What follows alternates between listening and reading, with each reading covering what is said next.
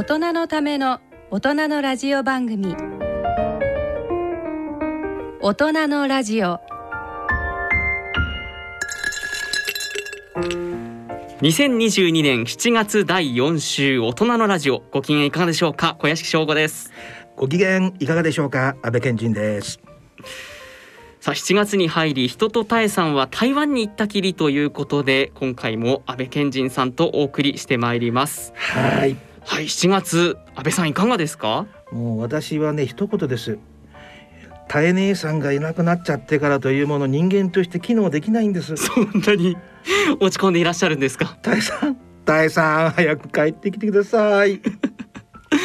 という非常にね落ち込んでいる安倍さんですけど、はい何か変わった出来事などありましたか？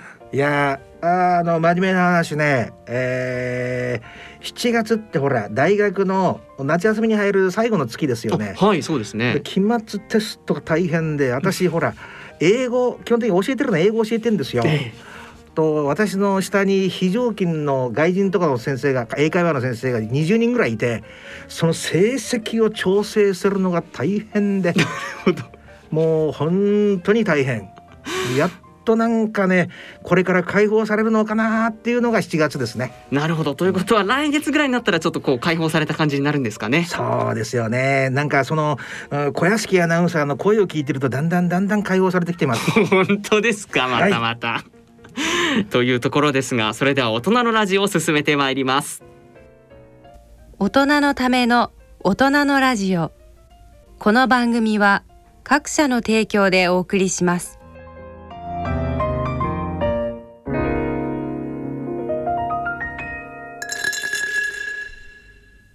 野村。第二の人生に必要なのはお金だけじゃないから。ゆったりとした旅を楽しみたい。健康はもちろん若々しさもまだまだ保ちたい。住まいをもっと快適にしたり相続のこととかもしもの時のことも考えておきたい。セカンドライフのために知りたいことってたくさんありますよね。あなたのハッピーなセカンドライフのために。野村証券の本支店ではさまざまなスペシャリストを講師にお招きして野村のハッピーライフセミナーを開催しています。詳細はウェブで野村のハッピーライフと検索してください。なお当セミナーではセミナーでご紹介する商品などの勧誘を行う場合があります。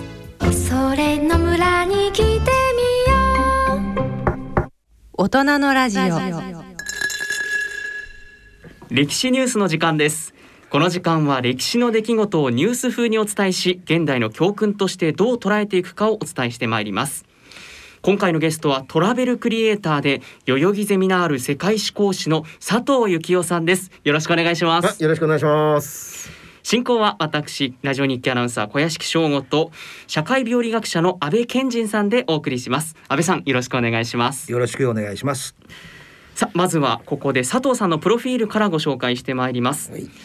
佐藤幸雄さん栃木県のご出身宇都宮高校東京学芸大学を経て代々木ゼミナール世界史講師となられます歴史は生きたストーリーがモットーで教科書にある写真はすべてこの目で見てから教えたいとの思いからこれまで世界101カ国以上500都市以上訪問され世界を18周されておられます。他旅行会社と提携した動画配信や大人のための世界史ツアーなどの企画を実施されておられます。現在は家族と共にエジプトに住まれ年3回帰国して通信サテライン講座の授業などを担当されておられます。主な著書には漫画で世界史が面白いほどわかる本共通テスト決める世界史などがあります。なるほど。佐藤先生よろしくお願いします。はい、よろしくお願いします。えーまず最初に伺いたいんですが、はい、はい、唐突で失礼ですが少年の頃の夢は何でしょ僕あの足が速かったんですよ。うなので最初はまあよくあるじゃないですかあのスポーツ選手になりたい系、はいはいまあ野球選手じゃなくて陸上のマラソン選手でしたね。長距離ね、はい、長距離でした。それが徐々に太ってきたので短距離になってきました。だけど体がねバネのある体つきではありますねそう。え ーなんかありがとうございます。でだんだんだんだん大きくなりますよね。はいはい人も野球プロ野球の選手になるとかそういうのを通り越して 学生のになってからはどんなあの夢を抱いて例えばたんでしょう？将来の、まあ、職業的なもので言うと私小学校の時から学校の先生やりたかったんですね。ははははだから体育最初は体育の先生。うん。数学の先生。で高校になって社会の先生。なるほど。なりなりたいものがこう変化していきましでも今代々木ゼミナールで教えてらっしゃるんだから、はい。まあ夢が叶ったといえば叶ったんですよね。たそうですね。あ、うん。教え教えるという夢は叶ってますね。ありがたいことです。だけど実際にこれ大学に入られて、はい。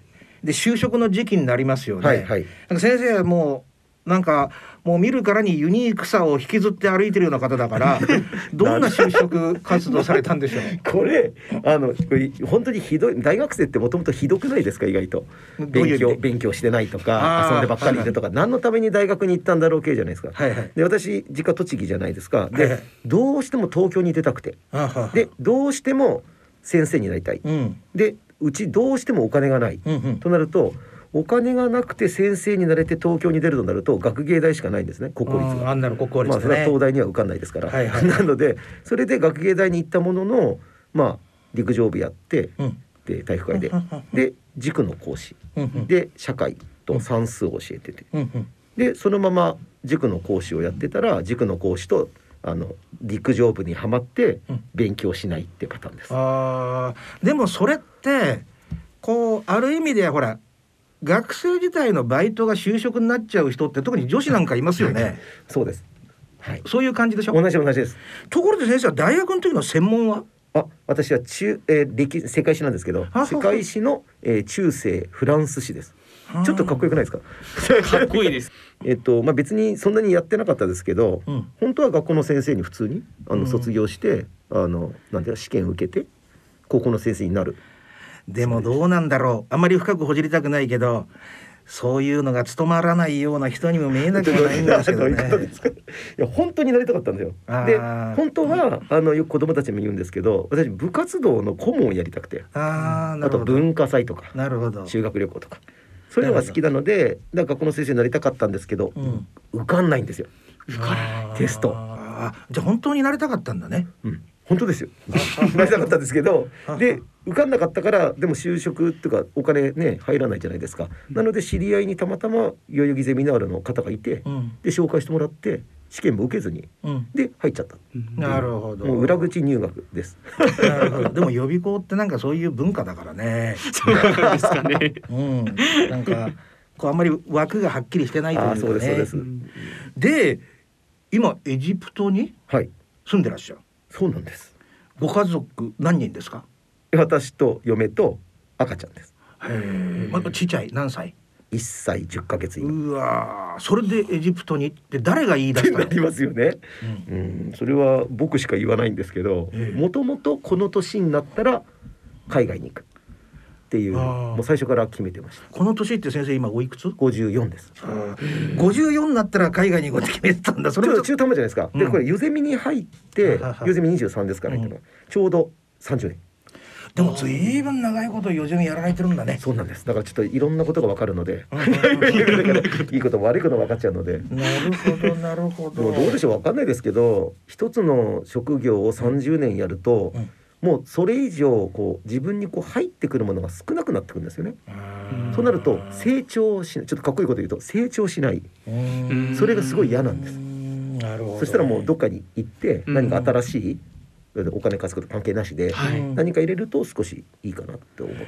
なるほど。とこのエジプトのことはまた後はい、に後ほどまた伺たっぷりと 佐藤さんにお話を伺っていきたいと思いますので。歴史の話を伺わないとね。そうですね。せっかく来ていただいたから。はい。それでは歴史ニュースを進めてまいりましょう。まずはメディナ初632年の歴史ニュースです。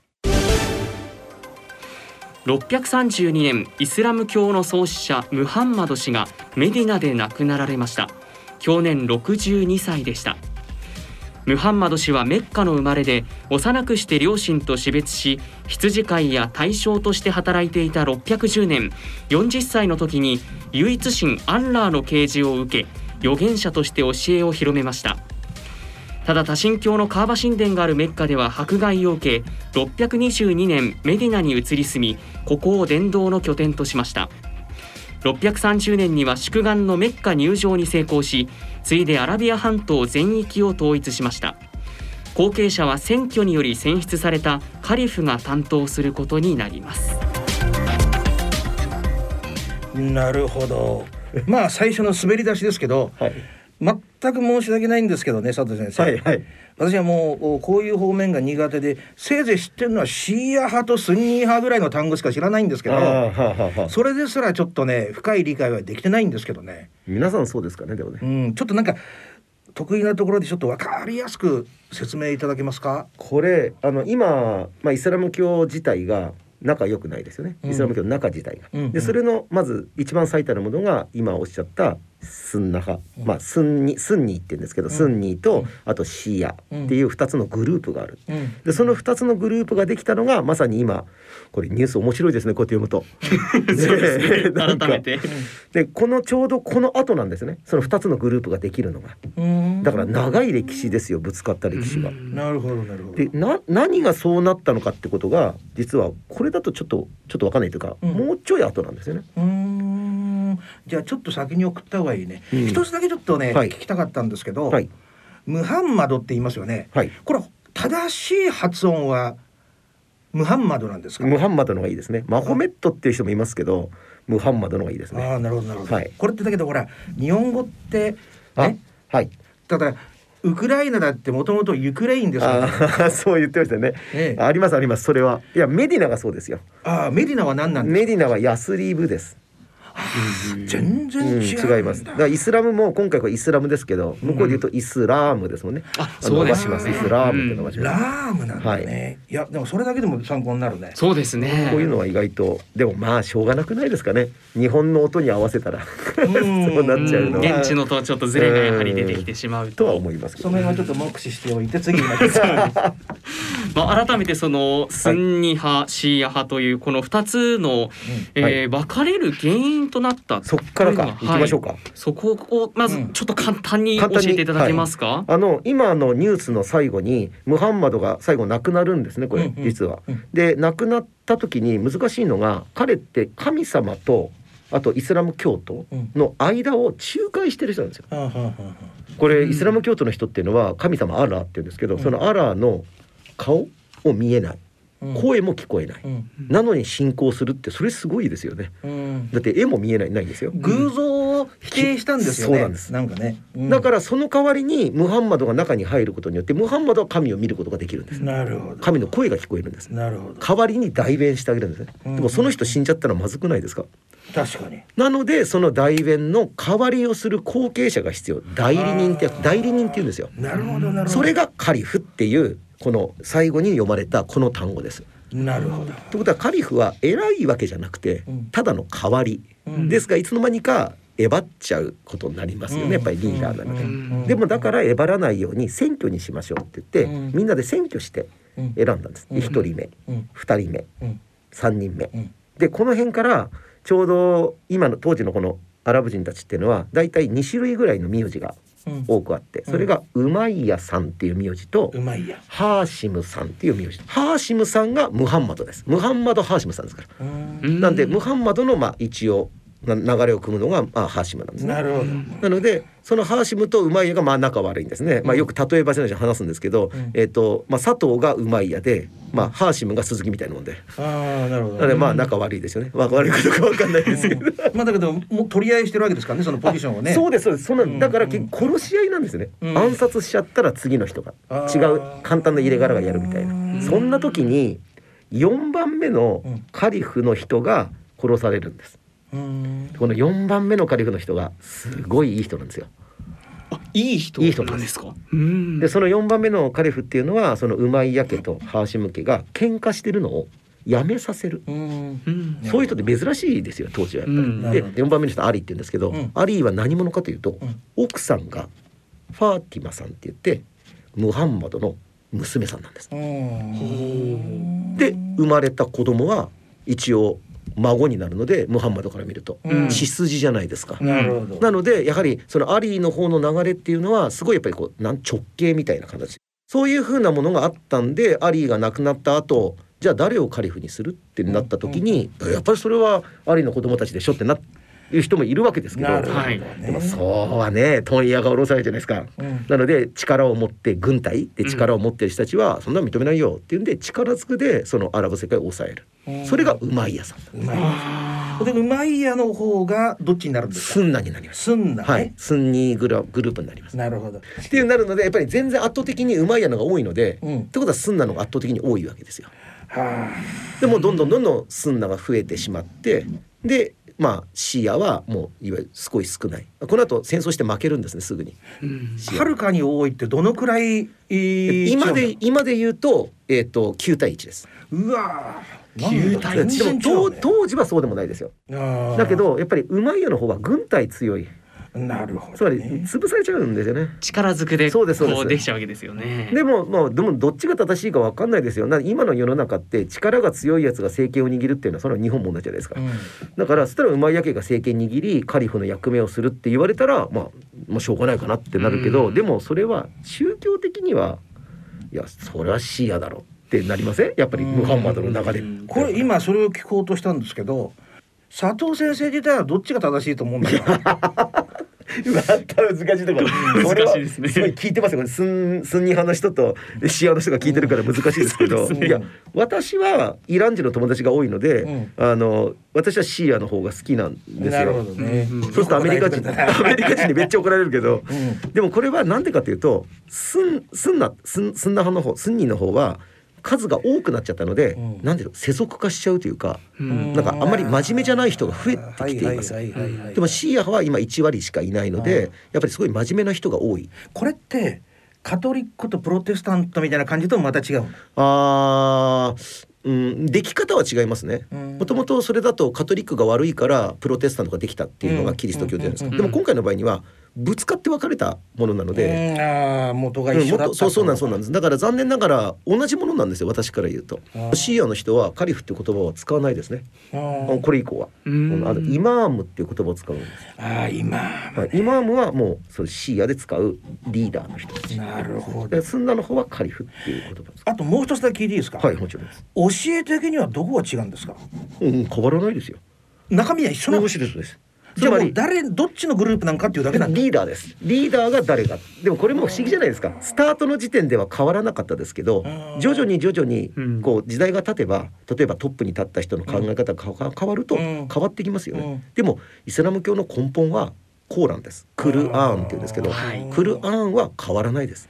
なるほど。じゃあ本当になんか政治的な分裂なんだね、うん。僕はそう思っててそうやって子供たちに話すので、ん。まあ我々は無神教徒が多いのでなおさらですけど、それはすごく思いますね。なるほど。興味深い、はい、やっぱニュースなどを聞いているとどうしてもこのシーア派スンニ派っていうのがぶつかっているような印象を受けるんですけど佐藤さんご自身としては、は実際にその、まあ、スンナ派の方々とはい。シーア派の方々って、はい。そういうぶつかりっていうのはあるんでしょうか、えーっと一般人は僕はほぼゼロだと思ってます。うん。ほとんど僕の友達達は少なくとも絶対にそういうことは言わないですうね。ん。だから政治上の本当に政治上のそういう問題問題とあとはこれ一部のうんこれ裏回ってるんですけど法律を勉強した真面目なうんうん宗教家ですね。うんそういう人たちはやっぱりダメですね。うん受けい受け入れないです。固まっちゃってそれは他の宗教と同じで、うん残念ですよね。決して別に仲が悪いとかそういうわけではないってことですよね。僕はそう思ってますよ。うんそれそう言ったら絶対怒られちゃいますよ宗教家には。あなるほど。うん。うんだけど人間のタイプ的には違いがあったりするんですかね？なんかこうちょっと話しててみると、うん。あなんとなくこの人シーア的だなとかスンニーえっと的だなとか、これはあのどっちかというと宗教の問題とかその宗派の問題よりは民族の問題です。つまりスンナは比較的アラブ人が多いんですよ。ははははは でシーアは今はもうご存知の通りイランが多いじゃないですか。なんでイラン人が多いです。うんでイラン人ってペルシャ人ですけど、うんもう多分ご存知の通りアラブ人とペルシャ人って全然違います。どうに？もうもともともとが違うんです。あ民族系統から違う。肌の色とか顔の骨格とかどういうとこ違うそれが不思議なことに我々私がこうイラン人の友達とアラブ人の友達を見るとそんなに見かけ変わんないんですけどあ見かけは変わんない。でもどちらかというとイランまあもともとイランっていうのは、うん。あのインドヨーロッパ皇族って言ってインド人とかゲルマン人と同じ系統です。なるほどなるほだからちょっとがっちりして大きいどタイプです。でアラブ人はセム系って言ってちょっとちっちゃなタイプ。オッケーオッケー。なるほど。な感じです。それでは歴史ニュース進めてまいりましょう。えー続いては1228年のニュースです神聖ローマ皇帝でシチリア王のフリードリッヒ2世は再三のローマ教皇からの要請を受け1228年アイユーブ朝下にあったアッコンに第5回となる十字軍を率い上陸しました。この十字軍は一切の戦いがなく外交交渉による聖地奪還となった出来事でした。ということなんですけども十字軍というイスラム教圏の人々にとってはどんな受け止め方だったんでしょうかね？よく使いますよねニュースでも今でも。うん。十字軍っていう言葉はねなんか何かの例えにも使われるもんね。単語はね皆さんおそらくご存知だと思うんですけど。本当の意味を知ってる人は少ないと思うしどういう動きだったんだろう。すごく短く言うとキリスト教がすごく強くなったので、うん。いい気になって、うん。えーその昔持ってたところを取り返しに行った。っうていうことですね。それがイエルサレムっていうことになります。なるほど。イスラム教に取られてたので。ででもそれはもう当たり前のことが身勝手な話で、まあ結局自分たちが強くなったから、うん。昔持ってたことを取り返すって形になる。これってだけどエルサレムがさ共通の聖地なわけでしょ？何かが起こらない方がおかしいよね。そうですそうなんですよ、うんでもイエルサレムに行くとうん。喧嘩してないですよ。あしてないの？イエルサレムの旧市街に住んでるイスラム教徒とユダヤ教徒は決して喧嘩してないです。なんでなんだろだからさっき言った結局仲悪くないんですよ。これこれはここれはまたあのイスラム教の特徴でイスラム教っていうのはキリスト教とユダヤ教を混ぜたものです。そこから派生したものなんですよ。うん。だからイスラム教のコーランの中にはうん。イエス・キリストも出てきますなのでいわゆるイスラム教にとってみればキリスト教とユダヤ教は友達。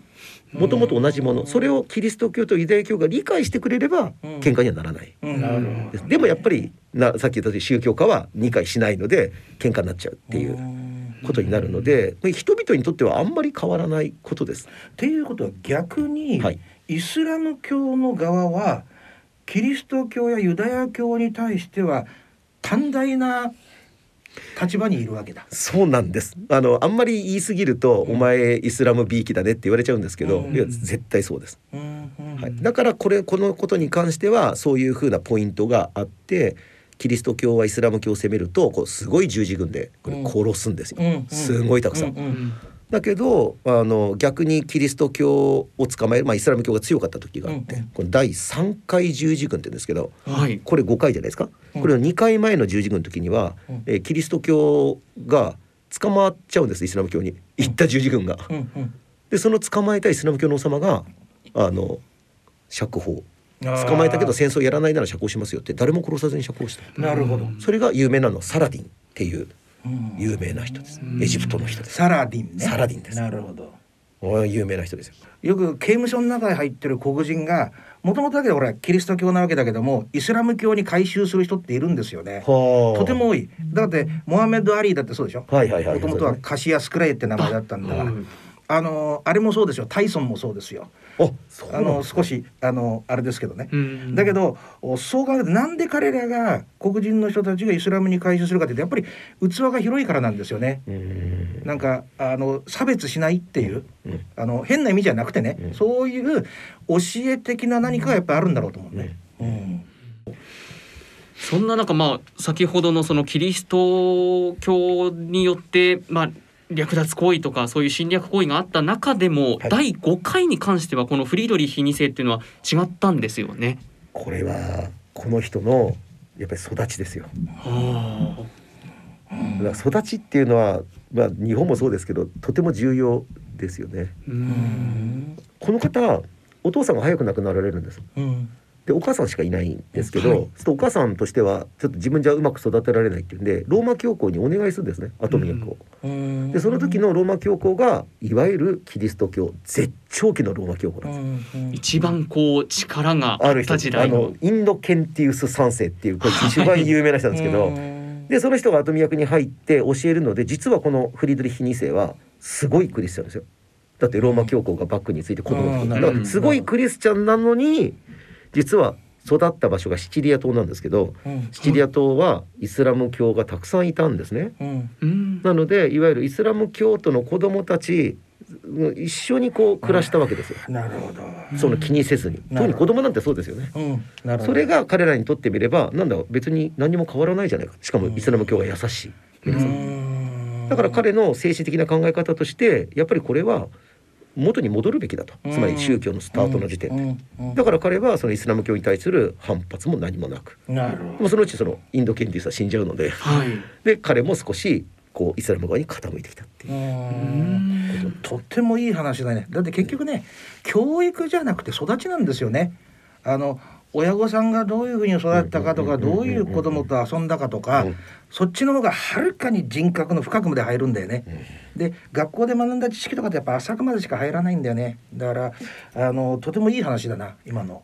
うん。学校だと強制されてる感じがしますよね。そうです、結局知識は知識なんですよね。だけどなんか本当はね心の奥かま、ね、奥まで感情まで入るっていうのはやっぱり直接体験でしょうね。うーん。この人はキリスト教徒じゃないですか。うん。であのマントにアラビア語で自分の名前書いてで、まあ、軍隊持たないで行くんですけど、うん。普通だったら向こうのイスラム教側はなんか怪しむじゃないですか。うんうんでも実は向こうのイスラム教側はサラディンの流れを組んでる王朝の最後の人なんです。そちらもじゃあそうサラディンもかなりいい人だったからアイアイユーブ朝の流れなんですよ。なるほどだから結局そういういろんな偶然が重なってこの第5回十字軍ってうまくいく。えだから実際にこの後6、7があるんですけど、6、はい7は攻めてきますからキリスト教。そうですもんねだからあーって感じじゃないですか。これトータルで何回やったんですか？あ一応7ってなってます。7が最後なんだねう。ん。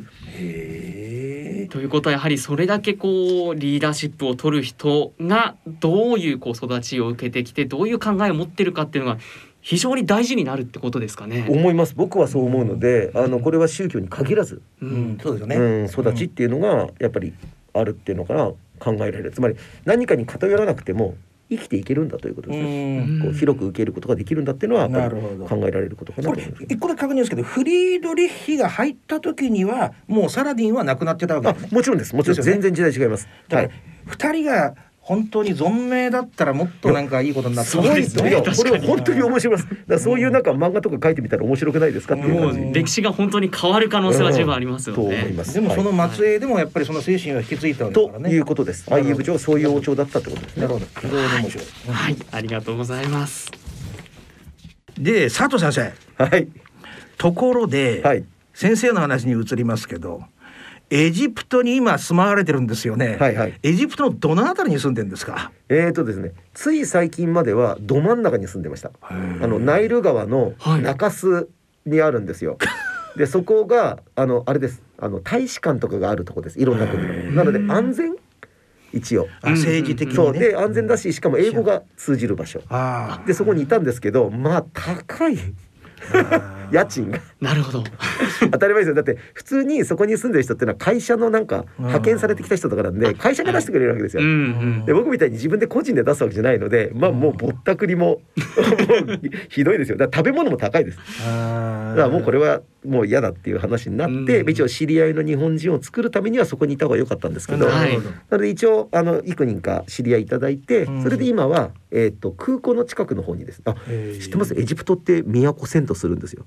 ええ、遷都するんですよ。カイロからってはいことですか？ニューカイニューキャピタルってとこに移動するんですなんで？いやもう汚いんです街が。あなのでもっと綺麗にしたいっていうんでちょっとこう地図を見ないと分かんないんですけど、うんスエズ運河ってあるじゃないですか、はいはい。であそこの上は地中海なんですよね、ーえそこと今の回路を結びたいみたいです。あ道で。でその真ん中にニューキャピタルを置いてでそうすると道路が繁栄するじゃないですか、はい。そこにちっちゃい町ができるんですよ。なるほど。そこに今引っ越しました。これからはエジプトの時代だって言ってる人は多いですよ、不動産なんかね。みその道路の沿いに買ったらね来てます来てます。買うんでしょ？日本人来てます。代々木ゼミナールのお金で。違いますよ。もう買ってたりしてな。じゃあよよよゼミの偉い人にちょっと言ってみましょうか。買い ませんか？って人映るから。これだけどあれですよね。最初本当になんで住もうと思ったんですか？うーんエジプトじゃなかったんですよ最初本当は。どこ？トルコトルコ。住んだんですか？トルコに住んだの？あ住みたかったんです、うん。イスタンブールが大好きで、うん。で住むならイスタンブールかなというふうに思ってたんですね。でも結局あそこナショナリズムの国家なのでうん。あんまりこう子供の教育に英語が入らない。なるほど。それがちょっと困ったんですよ。うんまあ自分はいいとしても。うんこれはやっぱり英語ができるところでってなるとヨーロッパになっちゃうと高いじゃないですか。はいうんなのでいやこれはじゃあ知り合いが多いエジプトにしようっていうんで知り合いが多かったんだ。アラブ人の知り合いが多かったんでなんでなんでどういうところでそういう？あのあれですあのー今までもそうなんですけどつこのコロナの前まではツアーをたくさんやってたんですね。うんうんうんで私が添乗して、うんえー旅行会社に作ってもらってで大学生をこう連れていくと、毎回何人ぐらいいたんえですか？ー平均35から40ですね。修学旅行です。すごいですね。それが全部で、そうですえーっと58回。年3回か2回ですね平均。うわ20年20年やってました。それ半端じゃないね。すごいですねそれの大体10回ぐらいはエジプトでしたね。へだからそれであの向こうで知り合いが増えるガイドさんとか、ううんんお店の人とか知り合いになってえ。。そんな代々木の先生いるんだね。いたいたいたいました今。出てます。なんかまなんか仮の姿だよね。そうですね 先生もしてるって感じでのもいいじゃないですか、ねなんかお覚えたものをあの見るっていうのは、あのやってあげたかったんですよ。うんでもなかななか大学生腰が重くて、かなので一緒に行くからって言えば行くんですよね。なるほど。うんだから楽しかったですよ。やっぱりみんな喜んでくれて、うんだからそれをなんとかしたいなと。やっぱりそういうところにあれだね先生になりたかったっていうなんか人格の片鱗が伺えるかな。いいとこ捕まえましたね。そんな感じです。私もそう思います。だけど元はツアーコンダクターみたいな形でやってますよね。はい言葉はあれですけど、はいはい。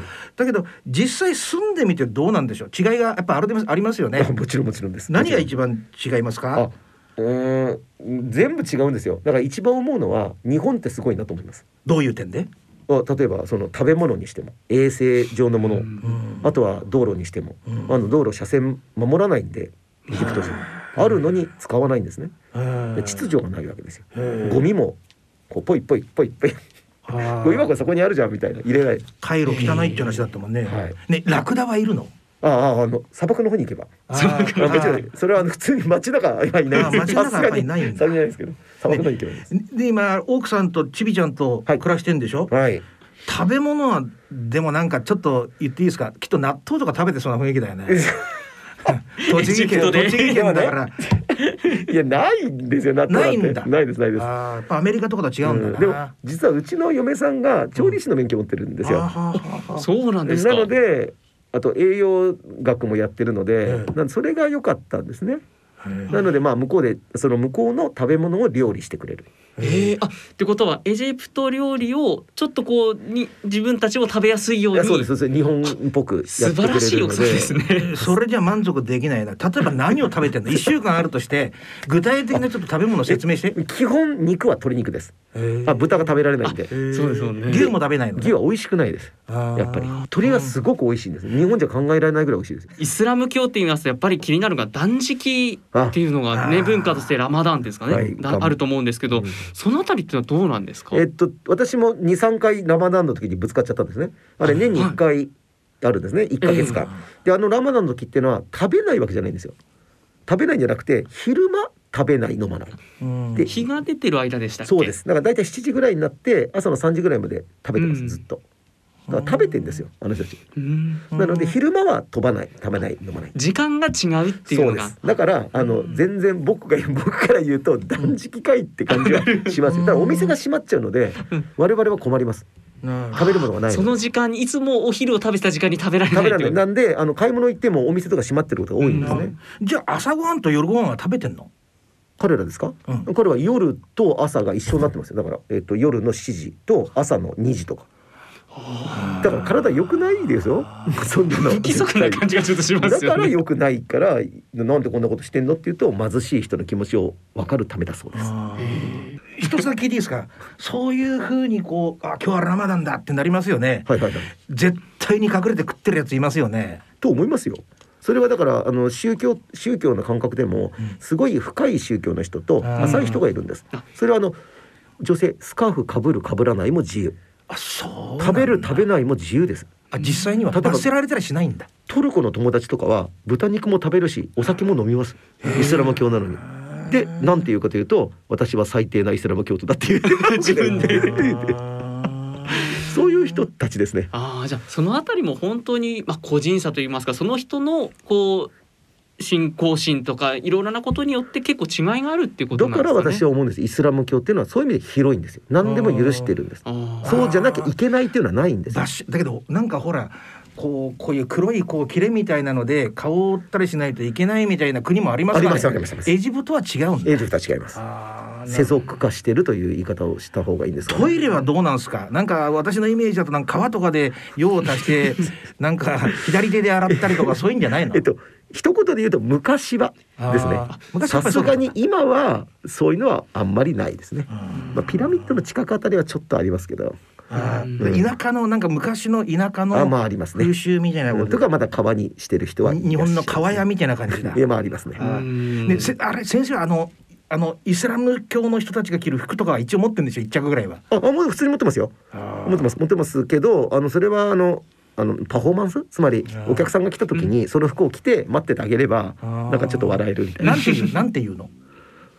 あとあの、はい。ぜひお聞きしたいのがエジプトに住んでみて、うん。あエジプトこういうところいいなっていうのはどういったところですか？あの時間がすごい自由まあいいか悪いかは別としてもあの日本みたいにキチキチしてないんですね。はだからアバウトに動くことができます。だからうん。絶対この時間とか。だからまあいいわ悪い言い方すると時間守らないんですけど。あおおらかとあ言いますか。そうおおらかって感じはしますね。だけどそれは聞こえはいいけど、うん。例えばじゃあ明日俺ら3時によ、ね、あそこのとこで会おうぜなんつって。来ないです。5時とかに来た暁にはなんか殺意が芽生えるよね。それがやっぱり慣れですね。私も最初そうでした。あのインシャアラーっていう言葉があります。うん。あのインインシャアラーって言うんですけど、うん。これは神のみぞ知るって言葉で、うん。必ず明日会おうねインシャアラーっていうと、うん。あ神神しか知らないから会えないかもしれないよっていうのがうん。ケツにつくんです。明日何時に集まる？5時。インシャアラー。5時に来ないですね。うん。そうするとどうするの？ずっと待ってるの？待ってます。で連絡するんですね。最最高どのくらい待つんだろああそれは人による私 5, 5時間ぐらい待ったことある。5時間。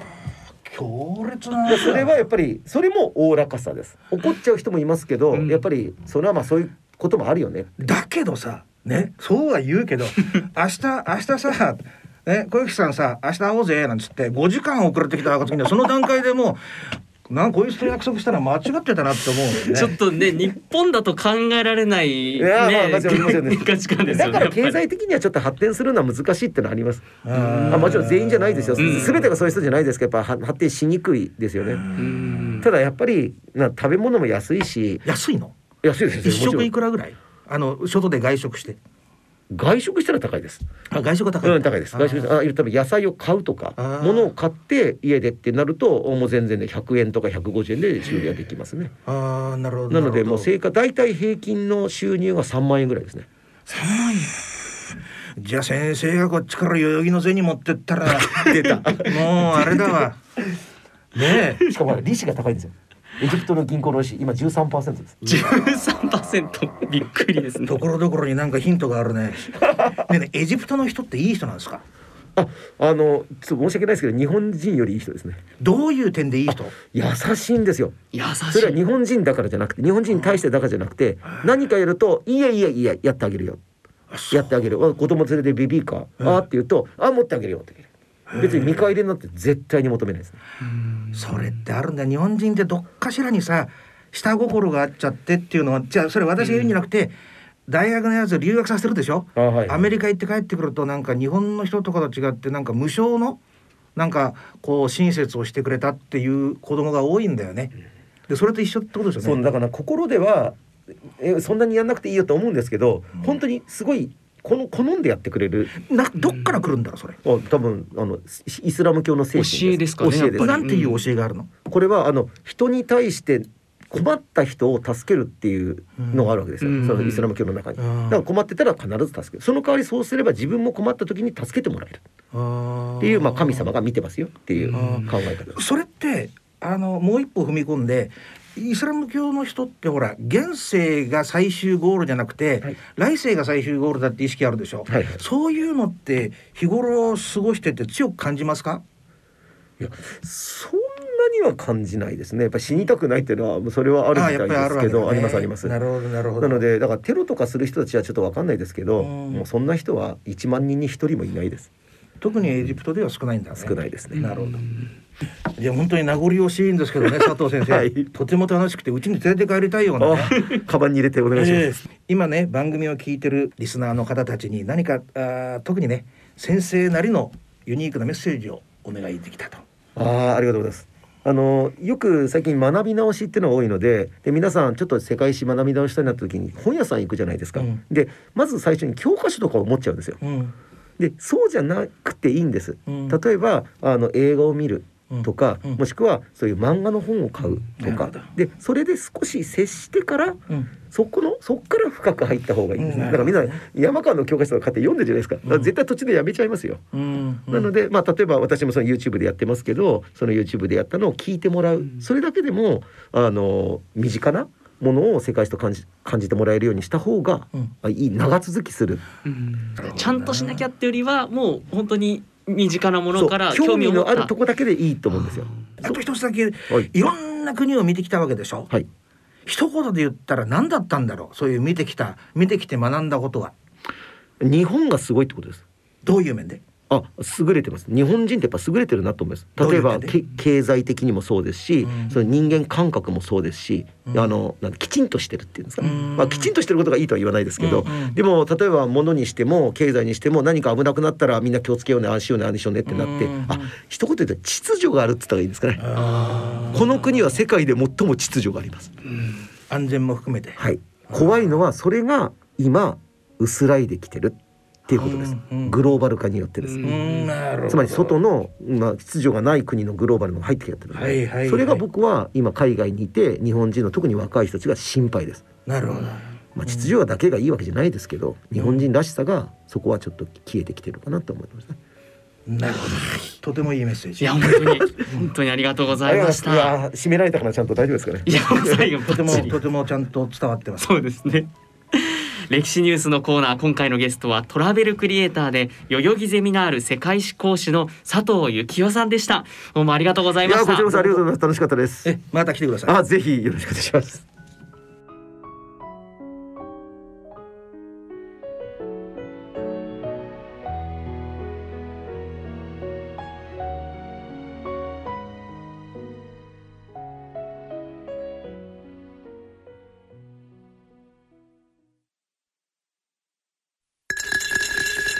大人のための大人のラジオ。今回の大人のラジオいかがでしたでしょうか？安倍さん今回はエジプトにお住まいの佐藤先生がね日本に来ていろいろとお話聞きましたけどどうでしたか？非常に良かったね。言ってみたらこのミニイスラム講義みたいな感じうで、ん。で比較的そそういうイスラム圏の説明を直接その文化を知ってる人から聞くことって少ないよね。そうですね、またそういう勉強をしてる日本人の人も少ないと思うの比較的ね、だからなんかほらこっちの感覚で聞くと全てボーンってさあ打てば響くじゃないけど返してくれて、なんかとてもなんかねある意味イントロ講座としては、うん、うんあの私的にはとても参考になったな。あー確かにそうですね私もやっぱりニュースでのこうイメージっていうのがあったので、実際のお話聞いてみるとあすごく身近なことなんだなとか、うんあるいは日本とのその違いっていうのがすごい分かったのでうん、いや面白かったですよね。でいい人が多いっていうのがさはいなんか良かったな。そうですね。あのーいろんな面でねこういうう外の国のことを聞いて我々も考えていく必要があるんじゃないのかな。はい、そうですね。番組では皆さんからのご意見、ご感想、疑問、質問、健康歯科、曲のリクエストをお待ちしております。特に前回からスタートしました新しいコーナー歴史ニュースのコーナーあなたが重視している歴史的出来事は何ですか？についてあなたのお考えをお聞かせくださいプレゼント応募欄からもご投稿できますそれではお時間となりました。お相手は私小屋敷翔吾と。安倍賢人でした。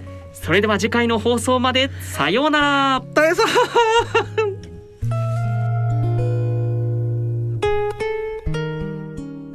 大人のための大人のラジオ。この番組は各社の提供でお送りしました。